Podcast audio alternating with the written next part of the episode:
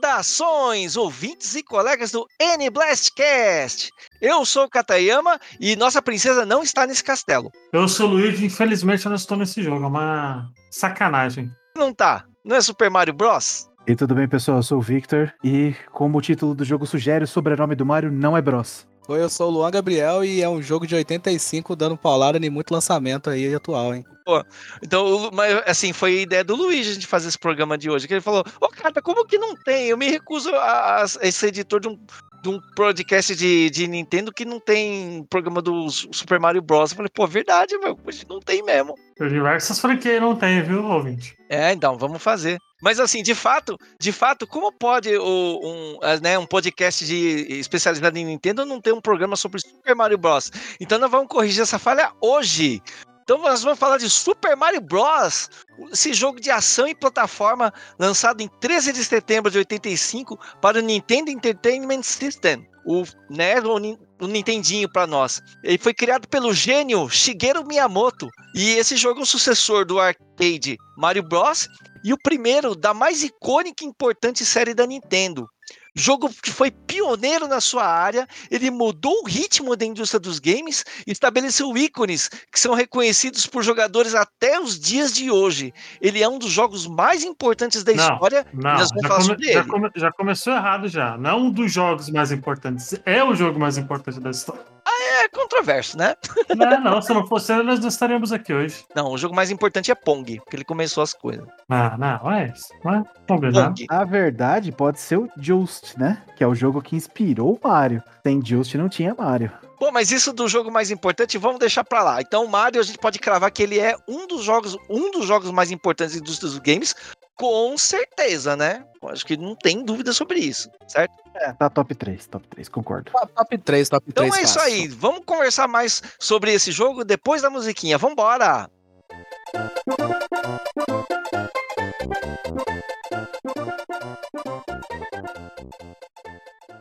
Here we go!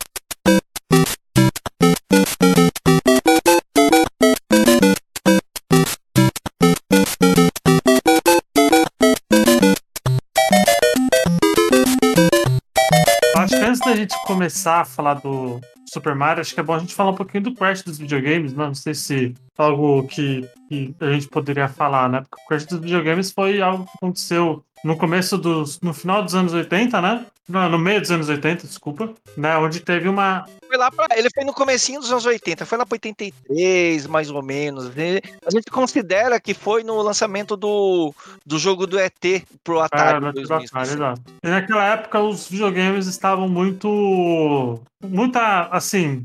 Muito lixo estava sendo lançado naquela época, Ah. porque saturou, vamos dizer assim, né? Acho que selo- não tinha muito um selo de qualidade ali na época, né? De, de jogos, aí saiu muita tranqueira naquela época lá de, dos jogos. Isso acabou tornando muito difícil, né, para o mercado, né? E por muito tempo, por alguns anos até chegar no Super Mario, o videogame não, não era tão assim popular, assim, eu diria. Eu acho que quando lançou, quando lançou o Nintendinho no, no nos Estados Unidos, porque ele já existia antes, né? No, ele já existia antes no, no Japão, Japão. né? E Famicom. quando eles Exato, era Famicom. E aí, quando saiu nos Estados Unidos, aí a, gente começa a história, né? E aí o Super Mario Bros. saiu, né, pra, pra Nintendinho, né, na época, e aí explodiu, né? Explodiu o mundo ali. Ele foi o jogo praticamente que lançou o console, né? O bundle foi praticamente esse, meio que explodiu, né? A indústria ali, por quê? Porque naquela época a Nintendo ela tinha um selo de qualidade. Eu acho que isso é muito importante a gente falar aqui, né? Porque naquela época não existia, né? Selo de qualidade aprovada por uma, por uma empresa, pela empresa que, que produz um videogame, né? Ali naquela época, nos, no, em 85, foi quando realmente explodiu essa coisa de selo de qualidade de Nintendo. Por muito tempo a Nintendo tomou conta do mercado por conta disso, né? Então, é isso, pera. Eu vou, eu vou contextualizar um pouquinho. Assim, eu, eu, essa ideia sua foi da hora, de contar como é que tava né, o, o, o, mercado de games na época que saiu o Mario, né? Eu estive lá, eu, eu vivi essa época, eu vi ao vivo. Parada, né? Uh, assim, a, o crash no mercado dos games, ele aconteceu, na verdade, ele foi localizado. Ele foi lá nos Estados Unidos. Tava saindo tanto jogo porcaria pro Atari. A, a galera começou a ver que programar pro Atari era fácil e dava dinheiro. Começaram a fazer de, jogo de monte sem qualidade nenhuma. E isso inundou a indústria de lá. E, e teve muito mais oferta do que demanda para jogos. Então, o interesse por jogos de videogame lá nos Estados Unidos caiu drasticamente no. É, o Atari afundou o interesse por games lá nos Estados Unidos, a ponto dos lojistas não quererem mais vender videogame lá. Vale lembrar, Cata, rapidinho, que o mercado de, de, games até então, ainda é hoje em dia, né? É Japão e Estados Unidos, né? Que são os dois maiores, assim, núcleos de, de pessoas que jogam videogame, né? Naquela época. Então, e no Japão, como o Japão sempre foi um mercado muito à parte, o Japão não teve esse crash, né? Muito engraçado, né? E nos Estados Unidos. O crash não existiu nem no Japão, nem na Europa, nem no Brasil. Eu tava aqui no Brasil na época, né? Então o Atari tava vendendo pra caramba aqui. Aqui tinha alta demanda de videogame, mas o Brasil a gente tava naquela época tinha uma lei de reserva de mercado. Então não, é, não, não, podia, não podia haver importação de equipamento, né? O Atari era, era fabricado aqui no Brasil pela Polivox. Eu, o meu Atari é da Polivox, ele é nacional, né? E, mas a Nintendo não chegou a distribuir nacionalmente no Brasil. Então, se, você vê alguém no Brasil que tinha um Nintendo original mesmo na época, era muito difícil. Só o cara que trouxesse do Japão, dos Estados Unidos. Não. Mas enfim, focando, assim, voltando na história do Super Mario Bros, né? A Nintendo tava é, chegando é, nos Estados Unidos, eles chegaram primeiro com arcades, né? Aí o, o arcade que eles queriam desembarcar lá era o Raider Scope, só que tipo, meio que ficou preso na alfândega, meio que atrasou muito, e aí quando ele foi ser lançado, ele já estava super defasado, já tinha um monte de concorrentes melhores do que ele no mercado. Aí a Nintendo pegou um estagiário de programação e falou: Ô estagiário, vem cá, dá para você reprogramar essa máquina aqui do Radarscope para fazer um jogo um pouquinho diferente para atrair a atenção do público? Esse estagiário era ninguém menos que Shigeru Miyamoto programador novinho lá da, da equipe do Gunpei Yokoi. Aí o Shigeru Miyamoto olhou fliperama e falou: rapaz, anda fazer um jogo bem. Dá fazer um negócio bem diferentão, né? Aí ele fez o jogo, ele fez o jogo do Donkey Kong, sabe? Não era Mario Bros, mas tinha o Mario já. Os que na época era o Personal Champion. Né? Pra quem não sabe, Kata, só pra pessoa saber, quem que era Gunpei Yokoi? Senhor Gunpei Yokoi? É, quem pode saber? Ele, ele é muito conhecido por ser o criador do Game Boy. Na, na mas nessa época não tinha o Game Boy, isso é anterior a isso. O Gunpei Yokoi, ele, é, ele tava lá na... Ele criou, ele criou o Game Watch, né? Só pra saber. Ele criou o Game Watch, isso, isso sim, né? Então, muitas das inovações que a gente tem nos games hoje, graças ao Gunpei Yokoi, né? Ele entrou como designer de brinquedos na Nintendo. A Nintendo não tinha videogames na época. E ele, e ele que. Empresa de brinquedo, né? Fazia baralho e tudo, né? E é muito graças à genialidade dele que a Nintendo começou a fazer videogame, entendeu? É, vale lembrar que é muito engraçada a história do Gunpei Walk do Yokai com o Game Watch, né? Ele falou que ele viu uma pessoa brincando com a calculadora lá, escrevendo seios na calculadora. E aí ele meio que falou, opa, tem alguma coisa interessante aí. Se uma pessoa consegue se distrair com uma calculadora, eu vou criar um brinquedo, né? Que, que é meio que um videogame, né? Ah, o cara tava muito à frente do tempo. Ele era genial. A visão do cara era outro nível, né? Não, cara, a Nintendo teve muita sorte de ter um cara como o Gunpei Yokoi no hardware e outro cara genial como Shigeru Miyamoto no, no, na programação, sabe? Então, essa história toda, assim, a gente contou muito resumidamente aqui como é que tava a época, né? Depois eu quero contar sobre essa história do, do Radarscope que virou o, o, o arcade do Donkey Kong, que ela é muito interessante. Era pra ser um arcade do Popeye, acabou, acabou não conseguindo os direitos, e aí falou, pô, deixa eu criar os personagens próprios aqui. Aí ele criou o Mario, que na época nem era Mario. Era o Jumpman. Jumpman. Aí vocês querem contar a história de por que, que ele chama Mario? Eu conheço essa, eu posso contar. Eu adoro essa história. É, a, a, Nintendo, quando ela veio do Japão aqui pro, pros Estados Unidos, né? Pra América, eles não tinham um local físico, eles tiveram que alugar um galpão. E o nome da pessoa dona do galpão onde a Nintendo ficava era Mario Segali. E aí, em homenagem a esse cara chamado Mario Segali, ele colocou o nome do personagem principal dele como Mario, em homenagem. Porque sem esse galpão eles não iam conseguir fazer tudo isso, né? É. Isso. E ele faleceu em 2018, então assim, é, já não está mais entre nós o cara, do, o dono do galpão. E esse, esse não é o único exemplo de, de pessoas que, que a galera se inspirou, né? O Kirby, por exemplo, é inspirado no cara que. O advogado lá. o advogado que defendeu o Donkey Kong, né? Porque É interessante a gente ver que como que a história dos jogos ela é tão recente, né, cara? Os primeiros atores que começaram a criar e deixar todo esse legado, muita gente ainda tá viva até hoje, né? O próprio Miyamoto, né? Não, essas paradas tudo aconteceu, eu já era nascido, já. Eu acompanhei, cara. Tipo, ao vivo, sabe? Então, então, imagina. Então, então olha só, olha só que maneira, então. Então a Nintendo, assim, viu que, assim, a Atari meio que matou o mercado de, de videogames nos Estados Unidos, mas a Nintendo viu que tinha potencial e eles adotaram várias estratégias para meio que disfarçar o NES para ele não parecer um videogame. Eles não falavam que ele era um videogame, falava que era um centro de entretenimento. É por isso, por exemplo, que no NES o cartucho fica escondido. Vocês perceberam isso? Você põe o cartucho e fecha a tampa, que é para não ficar parecendo um cartucho, para não parecer que ele é um videogame. É, porque o videogame naquela época tava muito pra baixo, né, também. Isso, e aí eles vendiam com uma pistolinha, eles vendiam com o acessório do robozinho. Falavam, ah, isso aqui não é um videogame, não, é um sistema de entretenimento. É, engra- é engra- é engraçado, né? Porque nessa época, como a gente. O, o- mercado americano tava vindo pós-crash, as coisas ficaram nesse, nesse, nessa pegada de são videogame, mas não são videogame, né? Por exemplo, o Master System era, se chamava Master System, né? Que era um sistema, né, de, de jogos? Ele não era chamado de videogame.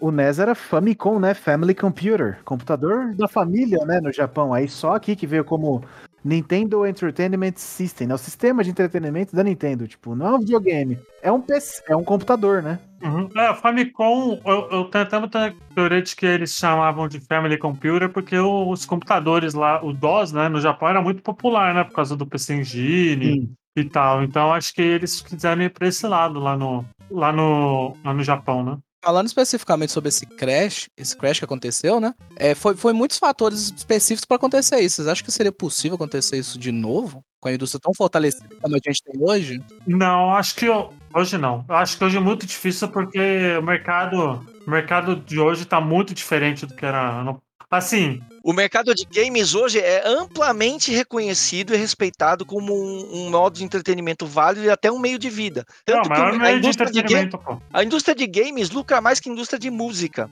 De cinema também. Ela, é- ela só perde pra arma, não? Só perde pra, pra indústria bélica. Hoje em dia não teria como. Hoje em dia é, o Crash não existiria, porque o Crash é tipo, o Crash aconteceu por um, um monte de produto porcaria, certo? Que tinha mais produto do que gente para comprar. Hoje em dia não. Hoje em dia continua tendo um monte de produto porcaria, mas tem produto bom e tem quem compre. O produto porcaria simplesmente não seria comprado. Eu, até acho que se, se, se esse crash realmente continuasse assim, talvez o nosso mercado hoje em dia não seria esse que a gente conhece, né? Seria algo totalmente diferente, eu acho. Assim, o pessoal costuma falar muito que a Nintendo e o, e o Nintendinho salvaram a indústria dos games, né? Então, eu acho isso controverso porque, primeiro, que o, Crash não aconteceu no mundo todo, foi só nos Estados Unidos. E segundo, que ah, não era só a Nintendo, provavelmente outra empresa, por exemplo, a NEC com o PC Engine, ou a SEGA com o SG-1000, e eles iam acabar influenciando o mercado. Mas quem fez foi a Nintendo. E quem fez especificamente foi o Bigodudo que a gente tá gravando um podcast para ele hoje, né? Porque olha só, não basta a Nintendo vender o, o aparelhinho e falar, ah, esse aqui é o nosso sistema de entretenimento, tem que ter um jogo bom. E os caras pegaram, olha a ousadia da Nintendo, eles incluíram Super Mario Bros. como um cartucho que vem junto com o console, cara, nos Estados Unidos. E mais, era, era um jogo, naquela época que, na minha opinião, você não tinha nada igual. Eu quero que você pegue, querido Vitinho, imagine que você é o Katayama de 1985, 86, não sei lá. Você- quando alguém fala pra você, vamos jogar um jogo de plataforma, o que vem na sua cabeça é Pitfall do Atari. É, naquela época era Pitfall, e era algo muito. E o Pitfall, ainda assim, eu ainda acho que ele é muito à frente do tempo dele. Isso, muito, muito. O Pitfall é um jogo, pro, pro Atari ele é quase impossível. É, é um milagre aquilo rodar no Atari. E o Super Mario Bros. é uma evolução, tipo, estratosférica do que era o Pitfall, né? Pra você pegar o Mario e comparar com o Pitfall, não tem nem comparação. É, é um jogo extremamente mais avançado. É, é, interess- é interessante você. É interessante você ver essa comparação de evolução até do próprio Mario do Fliperama, né? Que era o jogo do Donkey Kong. Que era aquela tela estática e tudo mais. E aí, quando os caras vêm no próximo projeto deles, que é o Super Mario, foi o quê? Três anos depois? Do Donkey Kong? Ele vem completamente diferente, assim. Os caras conseguem fazer mundos e tem aqueles conceitos, os power-ups, a música e tudo mais. É um salto estratosférico do que eles já tinham feito também. É, não, não só isso, mas acho também questão de, de você produzir, produção também. Por exemplo, o level design desse jogo é perfeito até hoje. Sim. E eles estavam produzindo junto com o, Legend of Zelda, né? Ah, Só foi junto, né? É, então, que é outro. É, e é outro. O Legend of Zelda também não entendi. A gente pode até gravar um podcast dele, inclusive. É um jogo que também é muito à frente do tempo dele. Até ninguém consegue fazer um jogo hoje em dia igual a Zelda, né? Alguns tentam, acho que falham miser- miseravelmente. Ainda mais naquela época que não tinha nada parecido com o Zelda, por exemplo. Então, pô, era dois títulos também muito chamativos pro Nintendo. É tão, bom, é tão bom o primeiro Zelda que a Nintendo usa ele hoje pra fazer os novos. O Breath of the Wild foi montado em cima do primeiro Zelda. Então, Mario também, a mesma coisa, né? Referência. Abre, abre a referência. Voltando a falar do, do level design de Mario, ele é estudado em escola de, progra- de- de programação de games até hoje como um, level, um exemplo de level design. Você começa o jogo, A a primeira fase, acho que a primeira fase é o, é o maior exemplo possível. Porque você já sabe. Porque ali, o jogo ainda não te tem tutorial. É totalmente intuitivo. ele não tem tutorial. Você começa o jogo, tá o Mario na esquerda, então você só pode ir pra direita e pra esquerda. Ele não faz. Aí você vai pra esquerda, ele é. Não, você vai pra esquerda, ele para, ele para, ele não consegue avançar. Então você fala, aí o jogador fala, não, então pra esquerda não é pra ir, tem que ir pra direita, né? Aí você vai pra direita, né? Não tem desafio nenhum. Quando você não começa a fazer, não, não tem nenhum perigo. Aí vem um Goomba lentamente andando na sua direção.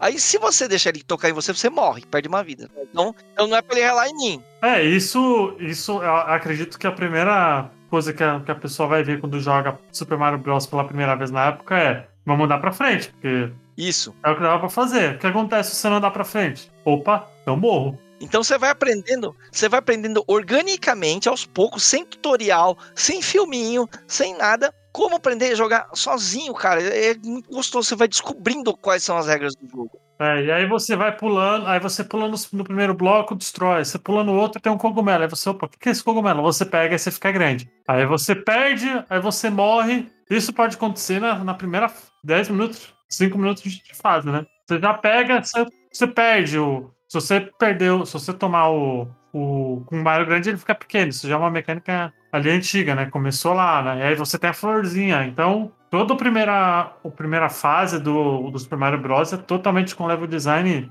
intocável, cara. Porque é muito surreal, assim. É engraçado como que hoje, hoje 2023, tem jogo que não consegue fazer isso, cara. Os caras não conseguem deixar de ter, parar a cada cinco minutos, ter uma- um texto enorme. É, mas é aquilo, é a diferença de você ter um gênio como o, o Miyamoto, que lá na época era um estagiário, né? Fazer e, e as pessoas de hoje em dia, não é todo mundo que é, que é o Shigeru Miyamoto, né? Mas sabe o que, que é isso, Luigi? E Kata também, vocês que vão, vocês que jogaram bastante isso, até na época que lançou. O que contribui pra essa, pra essa genialidade toda é como o personagem do Mario foi desenvolvido. Como a animação dele. Por que, que você acha que ele tem a mão grande? O nariz grande, o Porque tem bigode? bigode, né? É, porque não dava pra fazer a animação da boca, então colocou o bigode que você fala, opa, ali é a boca. Por que, que a luva é branca? Pra falar, aqui são as minhas mãos. O macacão azul, pô, ali é o corpo. Então, assim, a animação dele envolve essas cores sólidas, tem esse esse conjunto, essa paleta de cores básica, vermelho, azul e branco, que por coincidência é a bandeira dos Estados Unidos, que não tem nada a ver com a do Japão, né?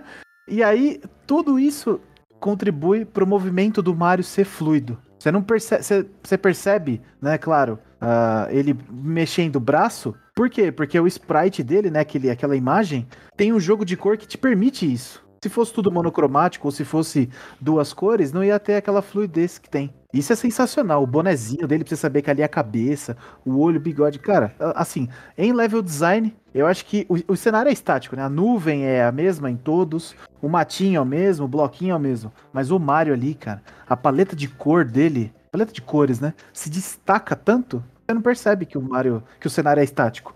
Para aí você, o cenário tá se mexendo e o Mario tá ali pulando, né? fazendo as, as peraltices dele com os cogumelos. É interessante você falar isso, que é igual no cinema também, cara. Quanto maior a limitação técnica, os caras têm que se desembolar e fazer uma, a criatividade falar mais alto, né? Assim como você, você próprio falou, a limitação técnica que eles tinham, eles têm que criar novas ideias e disso saem, às vezes, grandes obras-primas. Mesma coisa com o cinema. Os primeiros pioneiros do cinema, Hitchcock lá vai pra lado lá. É assim, os caras sempre fizeram isso, né? A dificuldade técnica, ela exprime o cara a usar a criatividade para criar uma parada incrível. E, pô, a gente tá falando de 85. 1985, a gente tá falando aqui na tecnologia hoje.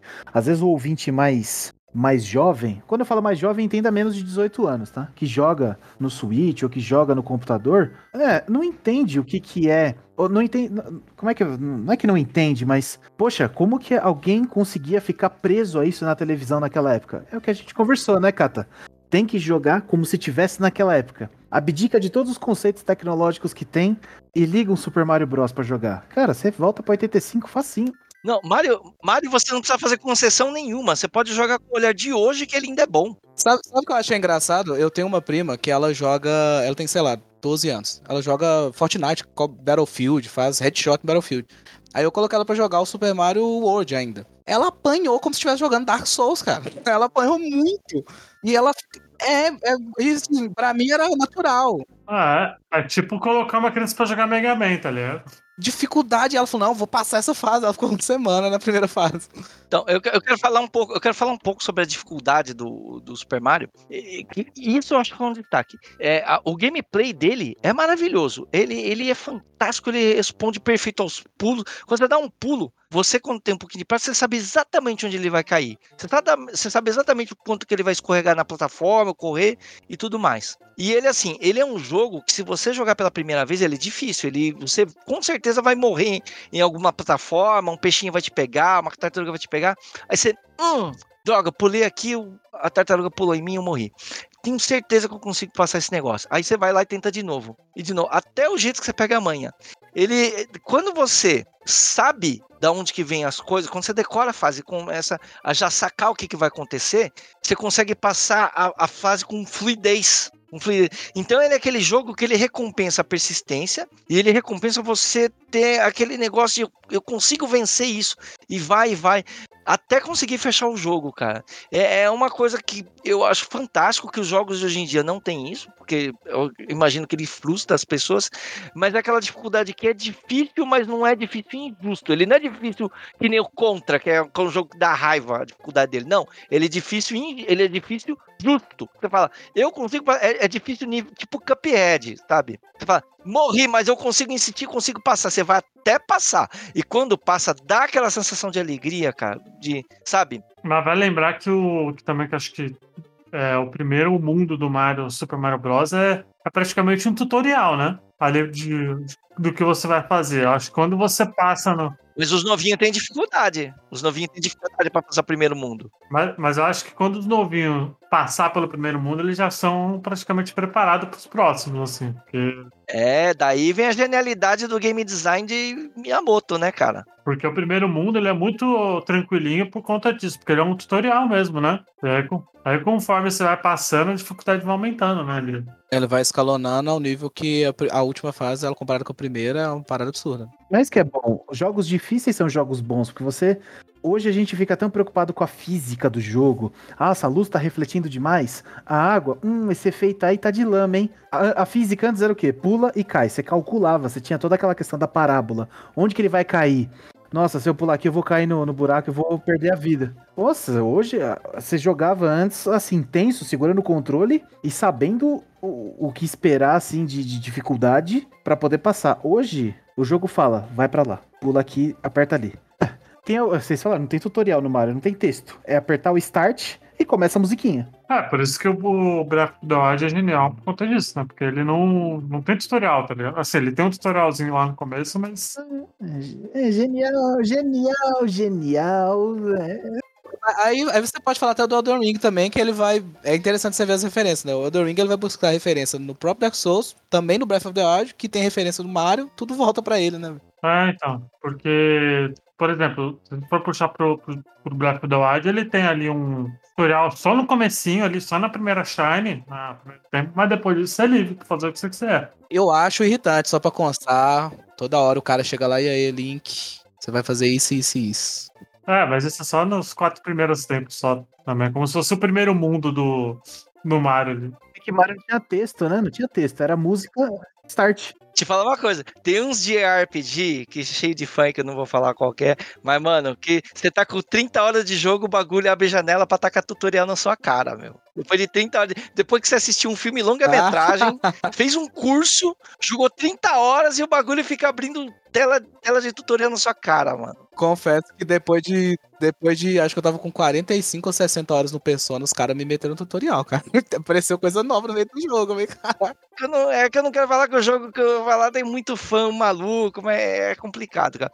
Mario não tem essa de tutorial, não tem. O jogo é bom, é gostoso de jogar até hoje. Por isso que fala assim: ah, Cata, mas você tem que pegar um jogo antigo e jogar com a visão da época. Não, cara, Mario não joga com visão da época coisa nenhuma. Eu pego ele com a visão de hoje, ele ainda é bom. Sonic eu pego com a visão de hoje, ainda é bom, entendeu? E esse jogo é revolucionário porque ele criou as bases, ele, cri- ele modificou a indústria dos games, cara. Ele é, ele é bom a esse ponto de modificar o rumo que a indústria dos games vai. E, e não, é, ele modificou porque ele praticamente falou, ó, é assim que se fa, é assim que os jogos vão ser, né, a partir de agora, né? Isso. É como Street Fighter 2, cara. Depois de Street Fighter 2, todo jogo de luta é Street Fighter 2, entendeu?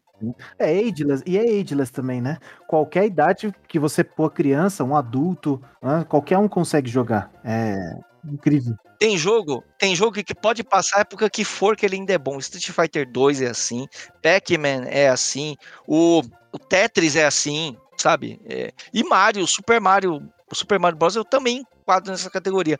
O jogo bom, cara, que jogo bem feito. Você joga e você vê a genialidade do Miyamoto nesse jogo. É interessante que você falou, você falou sobre como ele ele muda a indústria dos jogos e é interessante você ver que ele muda em todos os aspectos. É o level design, é a própria tecnologia, como você se vira com ela, a própria trilha sonora, né? Como eles trabalham a trilha sonora, ela definiu como que todos os jogos iam trabalhar trilha sonora, né? O fato dele vir junto com o videogame, cara, Sim, até a própria até o próprio jeito de vender videogame, né? A experiência de ter videogame. A, a SEGA copiou isso, botou Sonic no, no Mega Drive. É, ele praticamente moldou o gênero, né? Porque o gênero que perdurou nos 8, nos 8 bits, né, no Nintendinho, foi plataforma, né? Por conta de Mario. Que mais tinha.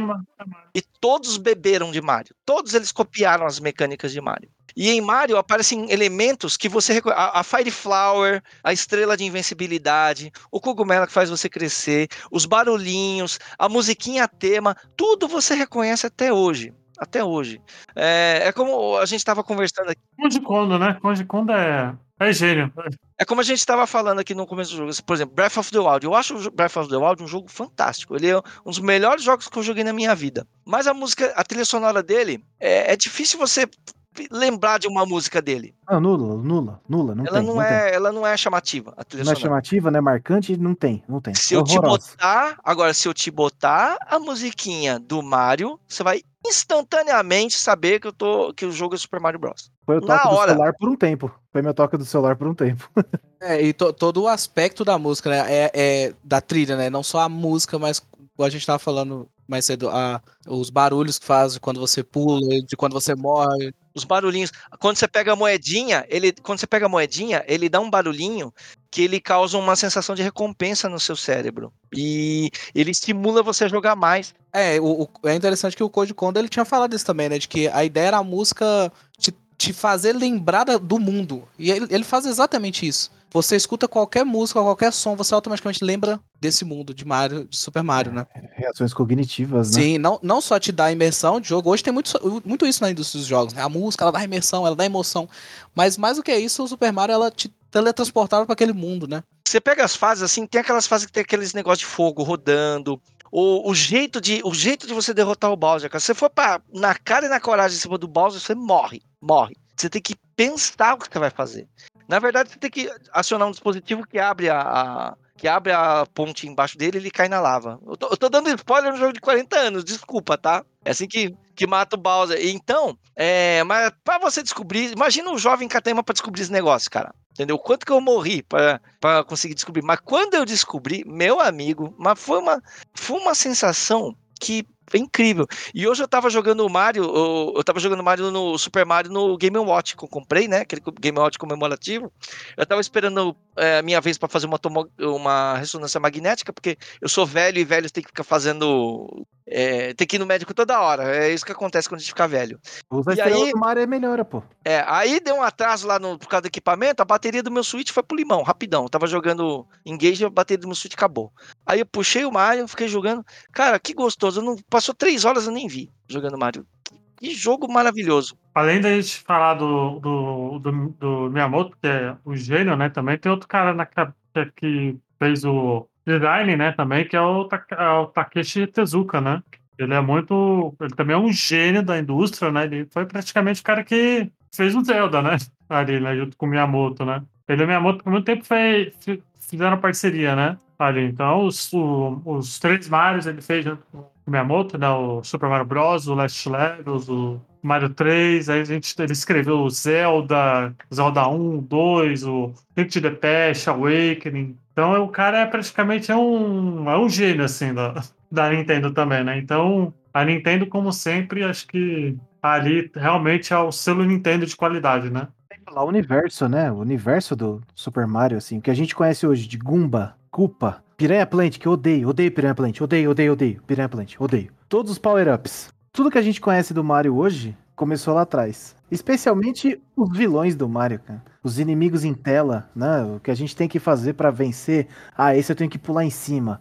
Ah, os Koopa eu tenho que pular, ele sai do casco, eu uso o casco, o casco me mata. O casco é meu vilão agora. Então, assim, ele é uma arma, mas ele é um vilão. Faca de dois gumes. Cara, pira- piranha plant eu odeio, cara. Você vai pular no caninho, ela sobe assim, ó. Pum. Você vê aquela boquinha abrindo assim, ó. Já era. Turutututu. As Acabou. referências são tão marcantes, são tão marcantes as referências, que 40 anos depois vão lançar um filme novo no cinema que é sobre esse jogo, cara. Tipo, é, e, e tem muitas cenas do filme que são referências a esse jogo, Super Mario Bros. Por exemplo, quando ele tá andando na ponte e vem um peixe e chupa a cara dele, plop, né? Isso é uma fase do Mario e esse, esse peixe sempre me matou, cara. Você tá correndo na ponte lá, É o primeiro, é aquele primeiro, né, mano? Primeiro peixe. Isso, vem uns peixinhos pulando. Meu, quando, como eu morri nesses peixes, cara, dá raiva. Aí quando eu vi isso no trailer, cara, mas eu, eu dei tanta risada, cara. Eu não lembro o nome do peixe, é aquele peixe vermelho que, que pula e pega a sua cara. Putz, cara. É o Chip Chip, ele é fase de Mario Kart, tem em todos. Quer colocar dificuldade, basta por água. Ainda mais quando você põe um peixe lá, já era. Inimigo número um. É, então, outras coisas maravilhosas do Mario. Tem fase na água, tem fase no fogo, cara. Tem exploração de castelo. É, Como? isso tudo não tinha, gente. Isso tudo não tinha. Um jogo de 85, cara. O jogo, em 85 os jogos não tinha nem cenário, cara. Sim, é o que a gente tava falando. Hoje você for fazer um jogo de plataforma, você tem. Você tem o Sonic, você tem o Mario, você tem diversas é, referências que você pode usar. Imagina você fazer isso sem nada. Sem referência nenhuma. Por exemplo, a galera do design gosta muito né, de buscar referência. É, é- é incrível você fazer uma coisa sem referência, sabe? Claro, tinha as referências da época, mas nada se parecia, né? O, o- esse, jo esse jogo, ele, ele, cri ele criou, ele, ele, ele modificou como seria indústria, sabe? Todos os outros jogos de plataforma depois beberam dessa fonte. Até hoje. E digo mais, digo que o Super Mario Bros. ele é melhor que muito jogo que está sendo lançado hoje. Mas, mas inegável, indiscutível isso. Sim, inegável. Isso tudo também é culpa um pouco do consumidor, que aceita os jogos mal feitos, pobres de desenvolvimento, de polimento, e um jogo de 85, com todo o respeito, um jogo de 85, limitado a 8 bits, que hoje não se mede mais potência em bits. A galera acha que o que, que é bits? É docinho, né? Não é bis, né? Bits? Deve ser, né? Ninguém nem sabe O o que, que é 8 Atari, bits. o Atari era um É, é console de pela 8 bits. Twitch, né? 8 bits, gente. Vocês sabem o que é 8 bits? O que, que compõe 8 bits? Não sabe, não, não tem como, né? Hoje é tudo na base do quê? Da- das placas com 8 GB de RAM. A placa, é, 4K, 16K. Os tera- ah, porque os teraflops, porque o Ray tera- ah, é. Tracing. Ai, Rate V-Sync, ai, nossa. ah, não. A água, a água está. A água tem. A água está brilhando, a água tem reflexo. É, você gasta, sei lá, o salário de uma vida pra conseguir construir um computador legal pra jogar e joguinho ali com meia dúzia de tela, sprite, monocro, 16 cores, né? 8 cores. 8 bits era 8 cores. Pra quem quiser a referência, 8 bits acompanha as cores, tá? Então, você tem 8 cores disponíveis. 8. 8. É, é, é legal vocês falando do filme também. É muito emocionante, cara, você perceber como que. Pode você ver, 85, se você for puxar o do Donkey Kong, né? Que é a primeira aparição do Mario, mais antiga ainda, como que se mantém relevante e forte através de, cara, três, quatro gerações? Através de gerações, o Mario é, é relevante até hoje e, assim, vai ganhar talvez o seu primeiro filme a nível dele, né, digno. E como que essa parada, ela, ela emociona não, não só quem jogou, mas até pessoas que não tem nada a ver com o mundo dos games, é só ver, assim, mas conhece. Você fala Mario, você coloca uma musiquinha, a pessoa conhece. Virou um, é um fenômeno cultural, né? E mais, eu digo mais, vai ser esse filme vai ser o filme que vai dividir também a indústria de animação também, velho. Eu acho que ela vai revolucionar a indústria de animação como filme também, sabe? Porque hoje você tem o pessoal querendo fazer muito live action, né? Tem o Sonic, deu, deu certo, você tem agora o The Last of Us. Mas eu sempre achei muito interessante jogos, principalmente do Nintendo, eles usarem animação, né? É, combina até o estilo, e eles usarem a Illumination, eu acho que ela vai abrir assim uma porta. O que a gente vai ver de adaptação em desenho 3D de jogo depois disso aí é sacanagem. Ah, a Nintendo vai abrir uma, uma empresa só pra isso, certeza. Vai, criar Nintendo Studios. E tem público. Já fez o parque de diversões agora, né? Já, já tem público. Sim, eu já tô esperando o Ocarina of Time, Ocarina do Tempo aí, no- pela Illumination. E não tem como, cara, porque assim, a... o saudosismo, quando você coloca nomes como Mario, Zelda, Pokémon, essas coisas, no que você coloca, você chama o público pra ver. Porque todo mundo vai pensar, putz, como é que é que vai ser? Nossa, eu jogava isso daqui no filme. Aí vê o trailer, vê as referências, vê voz, ouve voz, né? Diálogo, porque o que a gente tem são expressões, né? It's a me, haha, have fun, e acabou. Agora você vai ver um diálogo do Mario com a Peach. Poxa, quando que você vai ver isso na vida? Pô, isso aí vai abrir um mercado igual. Ah, igual o Luan falou. Vai abrir um mercado que assim, a Illumination, ela, assim, ela tem a faca e o queijo na mão. E tudo isso veio de um jogo que vinha junto com o seu, com o seu videogame em 1985, que muitas pessoas jogaram, criaram aquela, aquela memória afetiva gostosa de infância com ele, e que depois viraram adultos que gostam dessa, de- desse negócio de cultura, de videogames e tal, e vão assistir no cinema. Eu sou um deles, eu sou um dos caras que o Mario fez parte da minha infância. É muito incrível, cara. Muito- é muito incrível mesmo. Eu acho que o, o potencial desse filme é tão grande. É, igual você falou, você jogou e hoje você ainda vive o jogo, você ainda é um gamer, você joga. É, se, bem que, se bem que na época eu não cheguei a jogar o Mario na época, porque, como eu falei, a Nintendo não teve distribuição oficial no Brasil. Eu, infelizmente, morava no Brasil, moro até hoje. Então não tinha, é, né? O que tinha de, de, de console Nintendo aqui era Phantom System, sabe? E, mas eu não cheguei a ter, era muito, era muito inacessível pra mim. E vai, vai lembrar que naquela época do 85 ele também foi muito importante para a indústria de adaptação, né? Porque o jogo saiu, né? E a gente teve várias. Ele foi criado.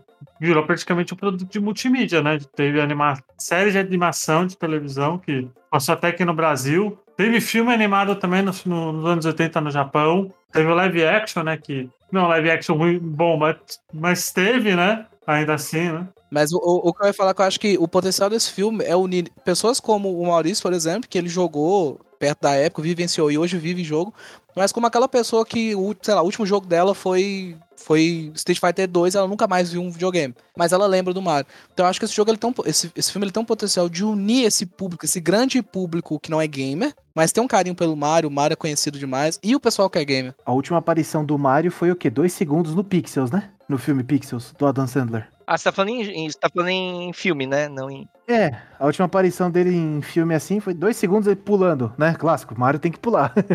Mas, pô, dois segundos. E o vilão do filme é o DK. Então, assim, tem muito público. Porque na hora que aparece personagem, rouba a cena. Rouba, rouba. Se colocar Mario e qualquer outra coisa, só vão ver o Mario. É, O que vai ter de gente gritando no cinema a nível final de Vingadores. Sim. E põe um pós-crédito, né? Ô, Illumination, aqui um. Se você estiver me ouvindo, põe um pós-crédito. Coloca uma ceninha legal de, de, de, de corrida, sei lá, alguma coisa que olha pra galáxia. Nada, vai, vai, ser, vai ser ele virando. Vai ser ele virando. indo pro universo do Zelda, né? Se vai ser o pós-crédito, vai ter a iniciativa de Smash Bros. Nem isso, mostra, mostra uma Luma, uma Rosalininha, sabe? O vestido da Rosalina, uma Luma, sei lá, porque, pô. Cara, eu gostaria muito de ver na pós-crédito os filhos do Bowser, se, se eles vão aparecer no filme. Ah, tem que aparecer no filme. Nem no, tem que aparecer no filme. Nem que seja, tipo, só de fundo, assim, num- contando a história do Bowser, né? Aquele momento que apresenta o vilão. Porque eu gosto mais do Bowser, vou ser sincero, eu gosto mais do Bowser do que do Mario. Vilão, pra mim, sempre é melhor do que o herói. É Polêmico. Polêmico, Bowser, Bowser, Bowser, Dry Bowser, qualquer Bowser que você colocar é É, sempre de- mais. depende do jogo, depende do jogo. E vale lembrar que, vale lembrar que por muito tempo ele foi um do, o Super Mario Bros. foi um dos jogos mais vendidos, né, da, da história dos videogames ali, né? Ele é um dos, né? Ele não é mais, porque, né, a gente tem Minecraft, GTA V, que... Mas ele tá no Guinness. Não, mas Mario tá no Guinness, pô. Mais de 200 títulos com seu nome, sabe? É o personagem mais antigo em atividade, né? É incrível Mario Kart 8 vender isso aí, meu. Vendeu 56 milhões de unidades, é muita coisa. Né? Mario Kart 8, Mario Kart 8 é um jogo que tem quase 10 anos, brother. É quase 10 anos. Mas você fala 56 milhões de unidades, Switch, Wii U ou combinadas? Não, eles, com, eles combinam, né? Igual o Super Mario Bros, eles combinam também. Bom, e quem quiser jogar o Super Mario Bros hoje, né, de maneira legal, você pode jogar através do Nintendo, do serviço Nintendo Switch Online que ele tá lá disponível, ele é um dos jogos de NES para jogar. Você pode comprar um Game Watch comemorativo, que é a forma que eu jogo, você pode comprar um Game Watch comemorativo do Mario, que tem um joguinho lá. E esse Game Watch tem muita história, eu tenho um trauma de infância relacionado a Game Watch, que, que, os, que os meus amigos ricos tinham esse negócio não deixavam jogar, cara, eu ficava só olhando ele jogar. Aí falei, o dia que eu tiver dinheiro. Aí eu falei, o dia que eu tiver dinheiro para comprar um desse, eu vou comprar. Aí eu comprei esse último Game Watch que veio o Super Mario. E ele, é nele que eu jogo e tal. Então, é, é, muito, é muito legal, cara, poder jogar o Super Mario num, num consolezinho Nintendo é, que tem tantas lembranças de infância minha. Algumas boas, algumas ruins. E olha, e olha como são as coisas, né? O Game Watch, ele inspirou, assim, diretamente 99% do Nintendo DS, né? Vamos combinar. O Nintendo DS é um Game Watch em 2004. E olha só, né?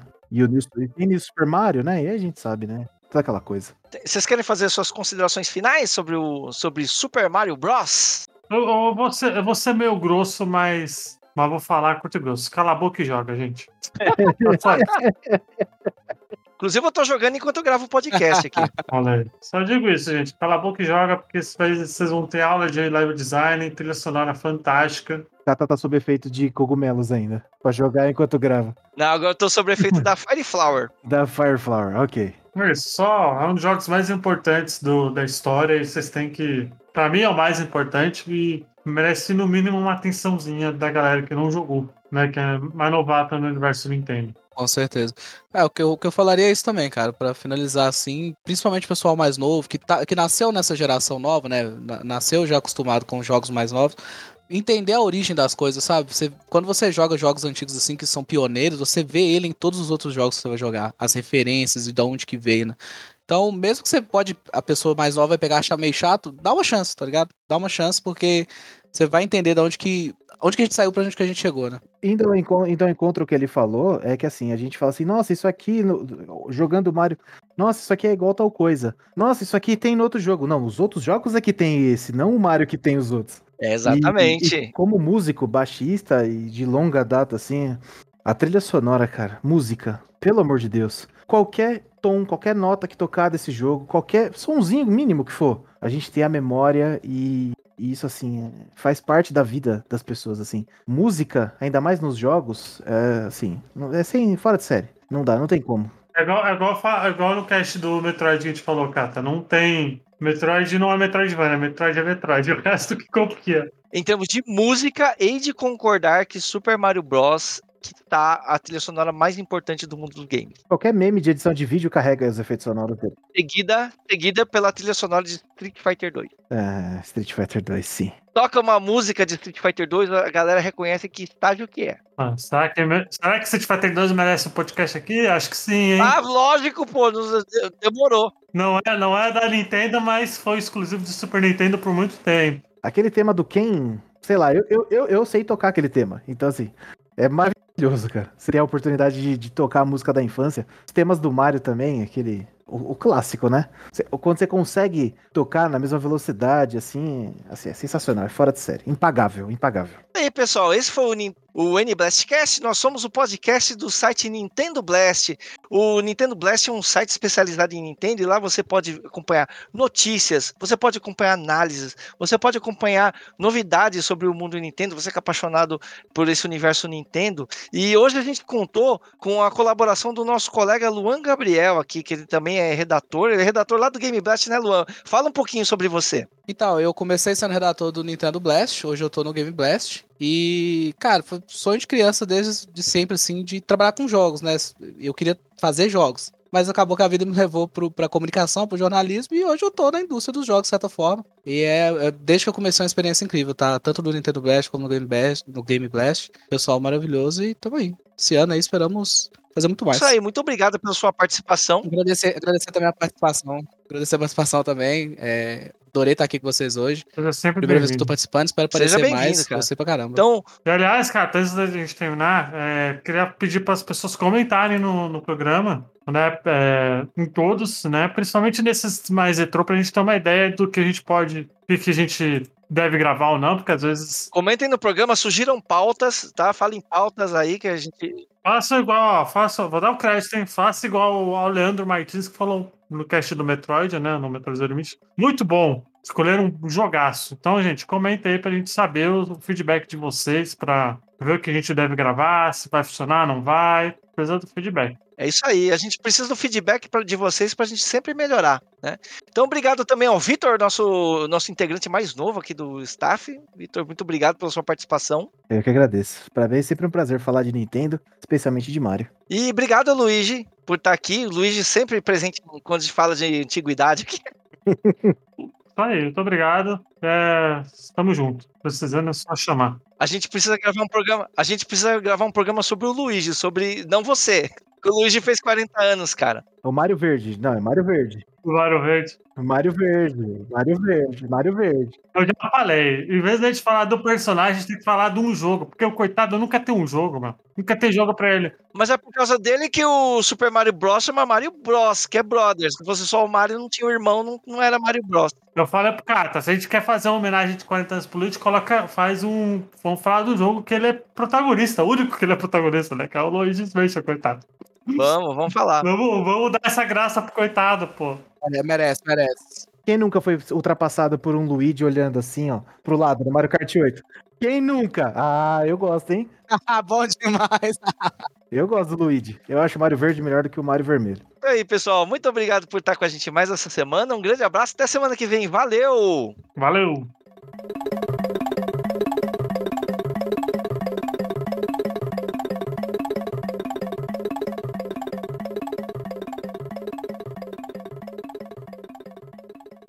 Edição, sonorização feitos por Luigi.